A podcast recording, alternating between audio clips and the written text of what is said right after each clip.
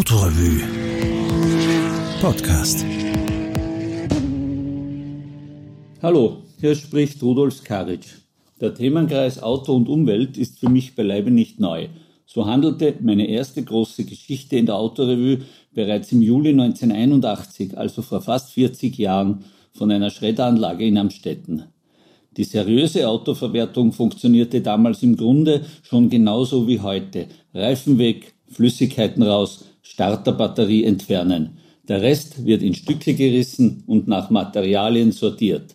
Metalle werden sortenrein eingeschmolzen, die Fetzen verbrannt. Doch jetzt kommt eine neue Herausforderung dazu. Für Elektroautoskeptiker gilt es als Totschlagargument, für die Industrie sind längst die Weichen gestellt. Gesetze regeln den Umgang damit. So weit ist man noch auf fast keinem anderen Gebiet. Die Verwertung von Antriebsbatterien, vorzugsweise Lithium-Ionen-Akkus.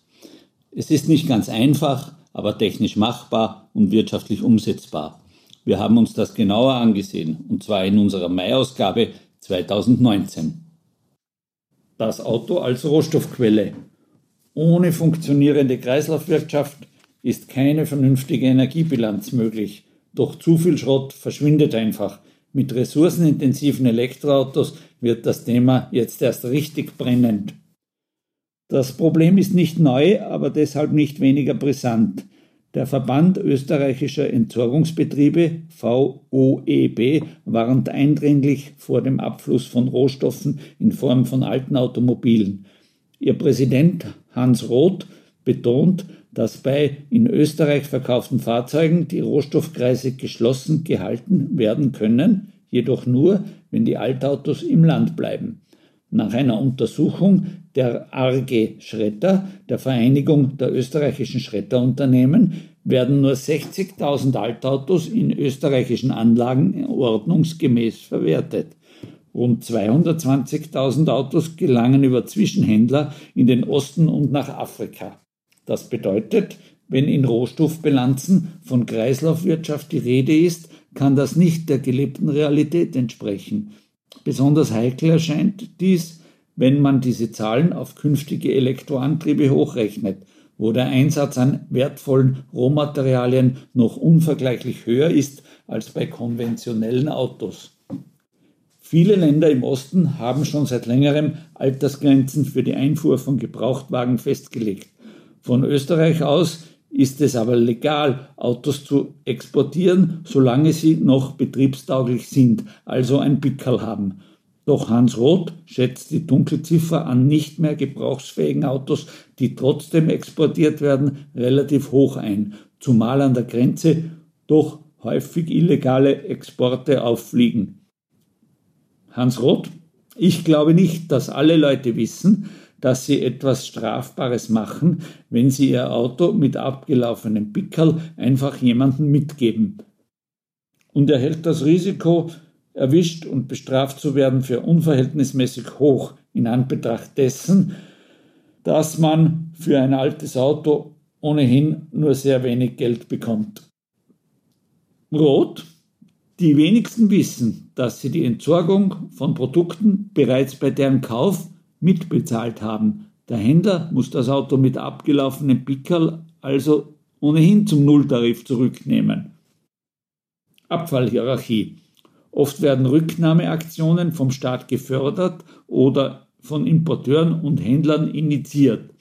Wenn es gerade keine Rücknahmeaktionen für Altfahrzeuge gibt, ist jedoch der Abfluss an Ressourcen besonders hoch. Es gilt aber auch im Sinne einer guten Gesamtenergiebilanz spricht nichts dagegen, ein so komplexes technisches Produkt wie ein Auto so lange wie möglich zu nutzen, bevor es wiederverwertet wird.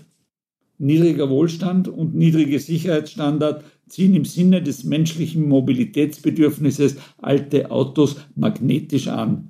Indem jedoch Autos aus Europa verschwinden, verliert man aus den Augen, was mit ihnen und ihren umweltkritischen Inhalten am Ende passiert. Innerhalb der EU ist klar geregelt, wie mit Abfällen umgegangen werden muss. Die sogenannten Inverkehrbringer müssen sowohl Autos als auch Batterien kostenlos zurücknehmen, künftig auch kaputte Elektroautos und deren Batterien. Das heißt, Hersteller, Importeure und Handel sind in der Pflicht. Das stellt für viele Entsorgungs- und Wiederaufbereitungsunternehmen auch ein gutes Geschäftsmodell dar, das von PET-Flaschen über Mountainbike-Batterien bis zu Autowracks reicht. Die Hersteller von entsorgungspflichtigen Produkten zahlen üblicherweise in einen Verbandstopf ein, aus dem die Kosten für die Verwertung des Rücklaufs bestritten werden. Der aktuelle Ölpreis ist die bedeutendste Einflussgröße. Bei niedrigem Ölpreis ist das Verwerten von Autos annähernd ein Nullsummenspiel. Mit steigendem Ölpreis ist Autoverwerten ein zunehmend lukratives Geschäft. Hans Roth Liegt der Ölpreis zwischen 50 und 70 Dollar pro Barrel oder darunter, dann ist das für Recycler schlecht. Wenn er über 110 bis 110 Euro hinaufgeht, wird das Recycling immer wirtschaftlicher. Darum hat man ja das Gesetz gemacht, dass der Inverkehrsetzer für die Entsorgung haften muss, auch wenn der Schrottpreis noch so niedrig ist. Deshalb auch der Topf, der dieses Risiko abfedert. Akku und Sicherheit. Bis jetzt ist das Recycling von Autos jedenfalls eine relativ simple, aber wirksame Prozedur. Mit dem Elektroantrieb wird das Thema jedoch wesentlich komplexer. Vor allem Batterien enthalten große Mengen an wertvollen Rohstoffen, die für die Nachwelt sichergestellt werden müssen. Das ist aber nicht einfach, zumal sie tüchtig verschweißt, verschraubt, verklebt und in komplexen chemischen Verbindungen vorliegen.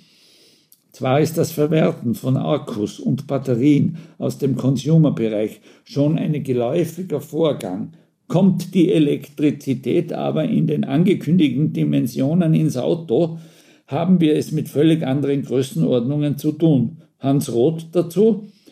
Wir werden alleine in Europa bis 2025 50.000 Tonnen Batterien in Verkehr setzen. Das sind 50 Millionen Kilogramm. Zum Vergleich, die Menge, die in Europa derzeit zurückkommt, sind zwei Millionen Kilogramm.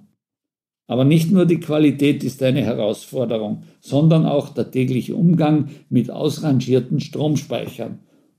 Ob Einweg- oder wiederaufladbare Batterien. Die bisherigen Batterien auf Zink-Alkali, Nickel-Cadmium und Nickel-Metallhydrid-Basis waren von der Energieseite her relativ harmlos.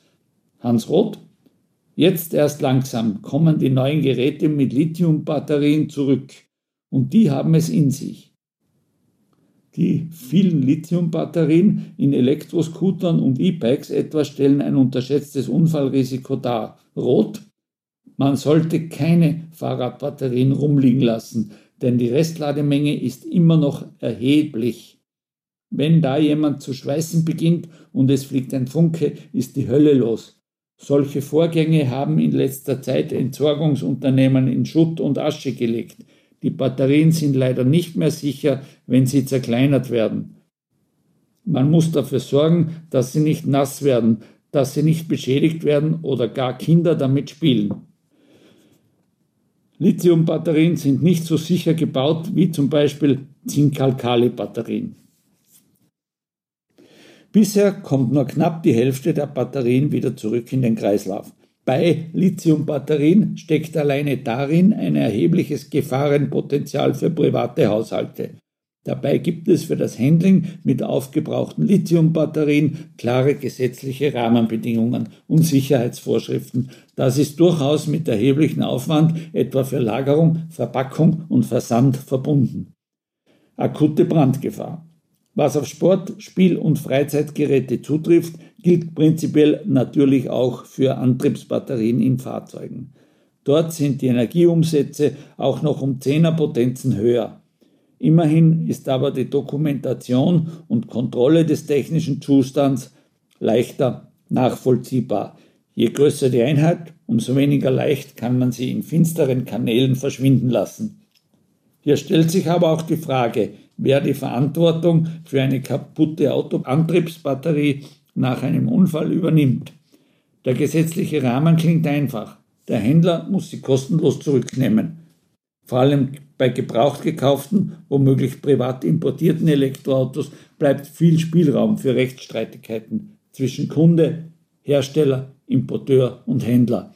Das Recycling einer nackten Lithiumbatterie hat einen Nettoindustriepreis von ungefähr 500 Euro.